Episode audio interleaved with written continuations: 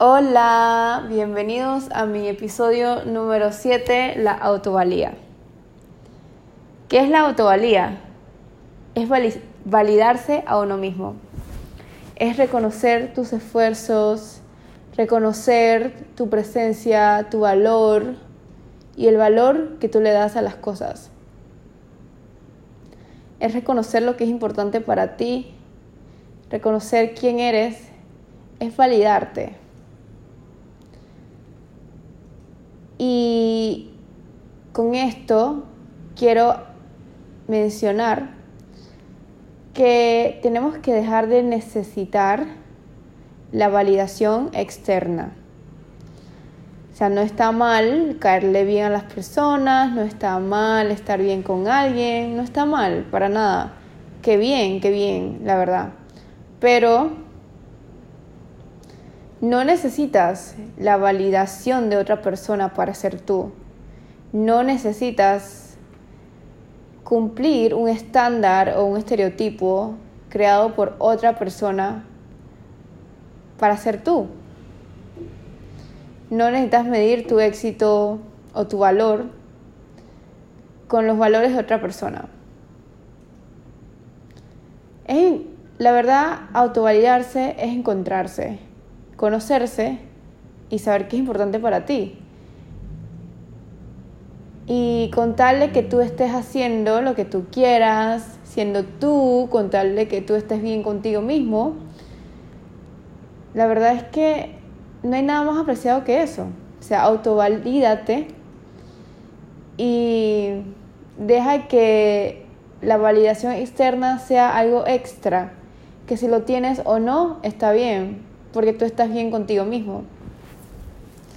O sea, puede pasar muchas veces que tus padres no reconocieron tu esfuerzo, que no, te, no, no le tomaron valor a tus emociones, a tus sentimientos, a lo que hacías, y tal vez tengas como ese efecto, porque muchas veces nos vamos a la infancia para, para buscar razones de por qué somos como somos.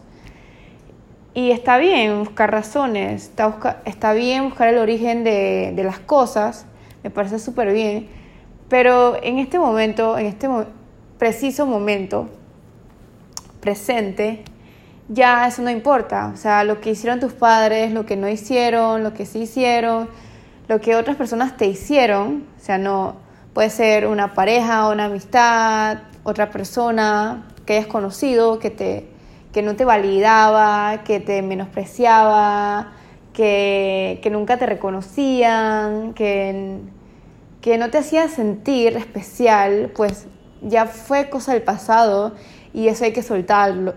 soltarlo. o sea, que lo que importa es ahora, el presente. Entonces, ya con lo que ya ya con este término de auto valoración, puedes aprender a autovalorarte tú. O sea, tú puedes valorarte a ti misma, a ti mismo. No tienes que esperar a que la otra persona te apruebe o te reconozca, te, te, te quiera. No, o sea, ya esos días de esperar algo de otra persona ya se acabaron, porque las personas no van a ser como tú quieres, las cosas no van a ser siempre como tú quieres.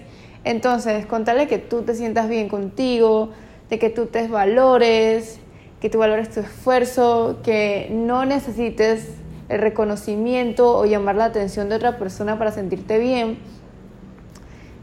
Y ya como que logrando tus compromisos, logrando tus metas, logrando tus objetivos, o lo que tú quieras o logrando tus valores en tu vida, o sea, las cosas que para ti son importantes, ya con eso es suficiente.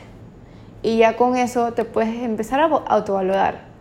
Por ejemplo, hoy me autovaloro por haberme, por cuidarme, por haber hecho mi mejor esfuerzo, la verdad es que yo me valoro y pues yo hice lo mejor de mí y si otra persona no lo pudo reconocer o no lo pudo apreciar, está bien, eso es de la otra persona, pero yo, en lo personal, para mí, lo que yo hice vale mucho. Y eso es lo que importa, es lo que valga para ti. Muchas gracias por escucharme. Nos vemos en el próximo episodio.